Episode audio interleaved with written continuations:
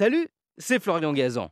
Dans une minute, vous saurez pourquoi un Allemand est la seule personne au monde à avoir eu un privilège dont rêvent tous les fans de foot. Ah ouais? Ouais, il s'appelle Rolf Deile, il est originaire de Stuttgart et il a la chance de pouvoir toucher la Coupe du Monde de football. Et pourtant, il ne fait pas partie des gens qui ont le droit de le faire. Ah ouais Et ouais, car ce trophée de 40 cm de haut, en majeure partie en or pur 18 carats, c'est impossible de le toucher, c'est interdit par la FIFA si on n'est ni chef d'État, ni un joueur ou un entraîneur champion du monde de foot, et ce n'est pas le cas de Rolf Deile il ne travaille pas non plus à la FIFA, où quelques personnes ont un passe-droit pour pouvoir transporter la Coupe du Monde. Et pourtant, lui, il peut la toucher. Et tous les jours même. Car Rolf Deile est la seule personne privée au monde qui possède une réplique officielle de la Coupe du Monde chez lui.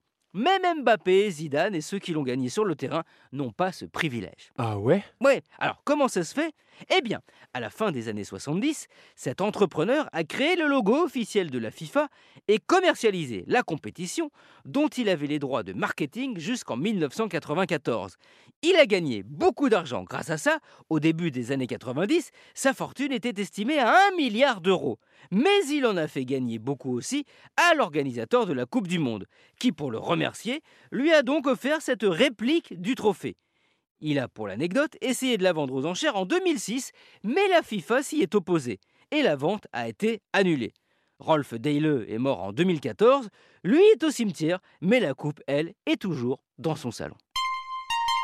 Merci d'avoir écouté cet épisode de Huawei, champion du monde Retrouvez tous les épisodes sur l'application RTL et sur toutes les plateformes partenaires. N'hésitez pas à nous mettre plein d'étoiles et à vous abonner. A très vite